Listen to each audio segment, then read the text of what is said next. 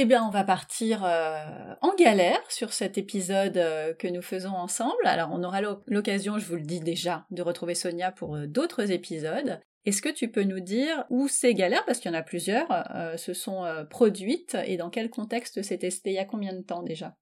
Eh bien, c'était en février dernier, après la, très grande réouverture des frontières et après deux ans, allez, un an et demi pour que ce soit pas trop lourd pour nous tous de confinement où j'avais prévu et organisé un voyage professionnel en tant que chasseuse de spots et de dénicheuse de lieux insolites au Maroc, notamment sur Marrakech que je connaissais mais que je connaissais il y a très longtemps et qui a beaucoup bougé et ses environs.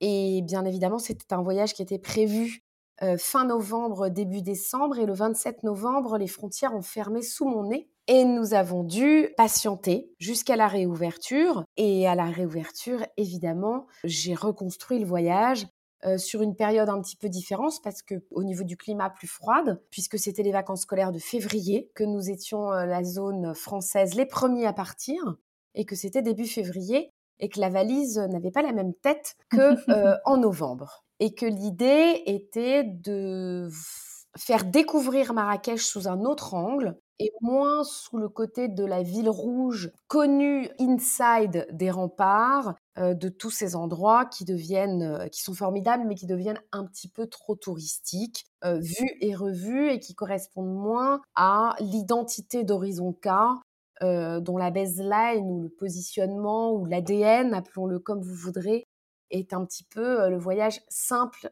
et authentique hors des sentiers battus. L'idée étant de dénicher des lieux qui viennent de, sortir de terre.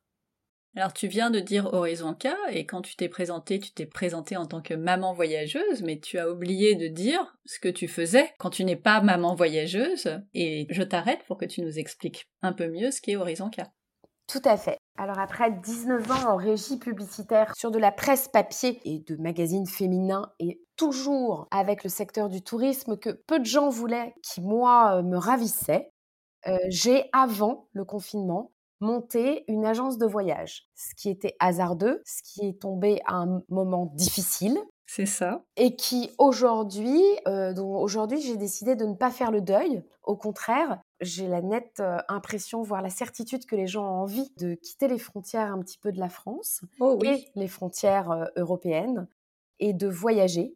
Et de voyager un petit peu différemment, avec une conscience du tourisme éco-responsable, du tourisme durable, voilà, où on fait attention à, beaucoup plus de choses et dans lequel je m'engage sans pour autant aujourd'hui faire la promotion de, de l'écolabel parce que ce n'est pas encore le cœur de ma clientèle.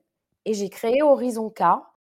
Horizon tout simplement parce qu'à chaque fois qu'on me posait la question de savoir ce qui me motivait le plus et ce dont j'avais le plus besoin en tant que parisienne, c'était une ligne d'horizon. Et le K, euh, c'est tout simplement euh, la première lettre de mon nom de famille. Euh, voilà, et je trouvais que c'était visuellement, graphiquement, quelque chose qui fonctionnait bien ensemble. Et quant au logo un petit peu terre, ça ressemble aussi beaucoup à la terre du Maroc, qui est ma terre d'adoption et que j'aime beaucoup au demeurant, sur laquelle je, suis beaucoup. Voilà.